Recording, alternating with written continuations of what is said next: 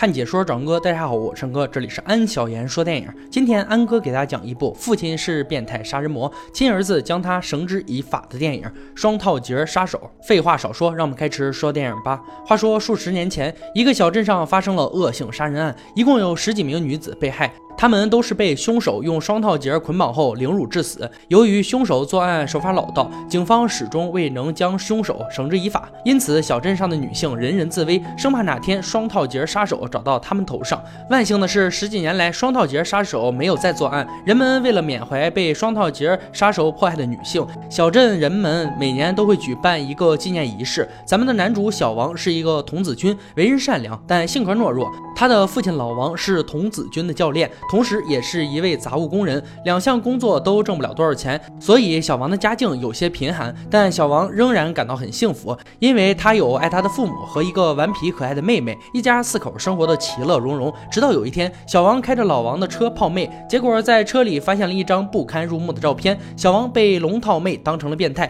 俗话说，好事不出门，坏事传千里。照片的事被龙套妹传播出去，小王被贴上了变态的标签。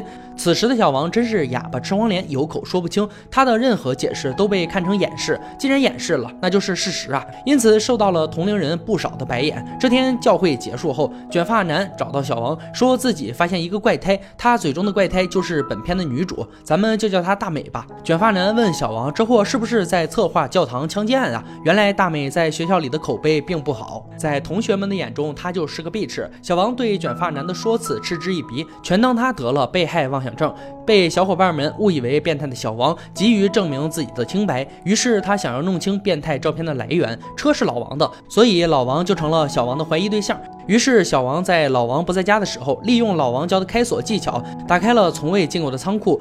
并在仓库的隐秘隔层下找到了许多变态的色情刊物，以及一张有恶俗文字的 S.M 照片。父亲伟岸的形象在小王心中轰然倒塌。深夜睡不着觉的小王上网搜索 S.M 照片的文字，结果发现照片上的女性与双套结杀手有关。难道父亲是轰动一时的双套结杀手？第二天，老王将小王叫到仓库谈心。原来老王察觉到小王进了仓库，并看了他藏起来的色情刊物。老王对儿子就是一顿洗脑，三句话没到。就打消了小王心中的顾虑。转场之后，小王路过教堂，发现被视为怪胎的大美还坐在一个不起眼的地方看报，于是就满腹好奇地走了上去。因为大美一直在做双套节杀手的报道，小王就问了他一些问题。大美没有正面回答，只是给了小王一个地址，让小王带着饼干去这个地方找他。转场之后，小王来到了一个老妇家里。据大美讲述，老妇之前在警局工作，利用职务之便拷贝了当年双套节杀手案件的案宗。这几天，小王都在往大美家里跑，一起研究双套节杀手的案宗，想要证明心中的猜想。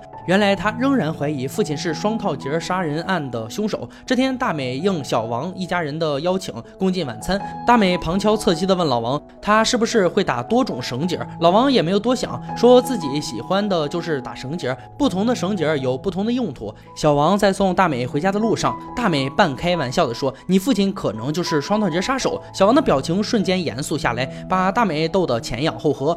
面对大美的嘲笑，小王说出自己的发现。没过几天后。还和大美再次潜入父亲的仓库，结果色情杂志和 S.M 照片都被转移走了，只留下一张结构图。根据结构图潜入了自家的阁楼，发现里面隐藏的秘密。小王在一个抽屉里找到了许多 S.M 照片以及许多女性的身份证，无一例外都是数年前被双套节杀手迫害的女性。难道老王真的是双套节杀手？第二天一早，老王就带着小王出去野营。这个过程中，老王跟小王解释了小王的种种疑惑。据老王讲述，他。确实喜欢 S.M，但双套节杀手并不是他。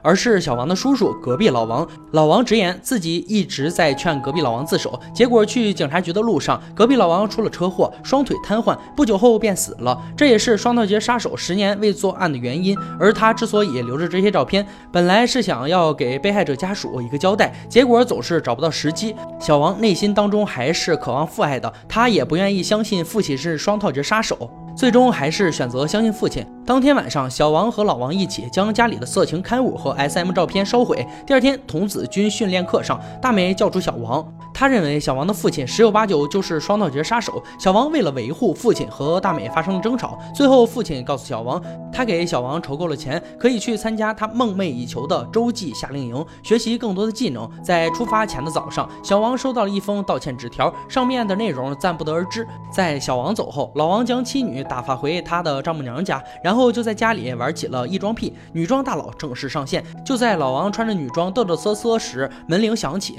原来是大美来找小王了。老王在将大美打发走后，老王躺在床上，看着拍的 SM 照片，想起了那些被烧的珍藏，气得那是手蹬脚刨。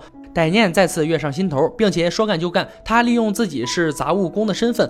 破坏了雇主家地下室的通风窗，然后带其工具潜入雇主家里，袭击了女主人。老王一不要钱，二不劫色，他只享受虐待人的快感。就在老王要闷死女主人时，小王拿着猎枪突然杀出。老王对小王的出现十分费解，他应该去参加夏令营了呀。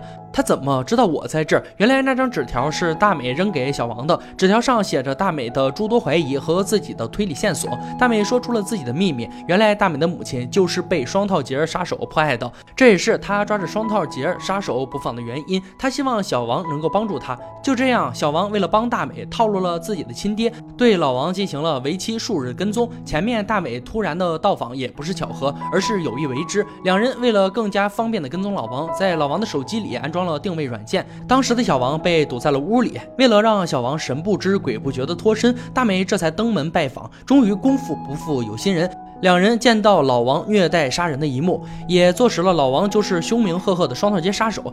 小王让老王去自首，大美让小王开枪制服老王。老王让小王别被大美控制，让小王放下武器，有话好好说。大美见小王烂泥扶不上墙，于是就去抢老王放在柜子上的枪，结果被老王撞翻在地，暂时失去了行动能力。而小王呢，在老王的循循善诱下，将枪递给了老王。哪想老王调转枪口直怼小王，老王本来只是想吓唬吓唬儿子，谁知小王冲了上来，与他爹厮打在一起。就在老王要掐死小王的时候，大美悠悠转醒，从后面敲晕了老王。就在大美要打电话报警的时候，小王阻止了他。紧接着镜头一转，小镇上贴满了老王的寻人启事。老王的失踪让小王一家的经济陷入了窘境。那么老王究竟去了哪里？原来小王为了让老爹体面的死去，也为了不让一家人背负变态杀人犯的家属，他与大美将老王伪装成死于一场意外。在小镇居民的眼里，老王还是一个光荣的童子军教练。在老王死后，小王接任了老爸的职务，成为了童子军教练的接班人。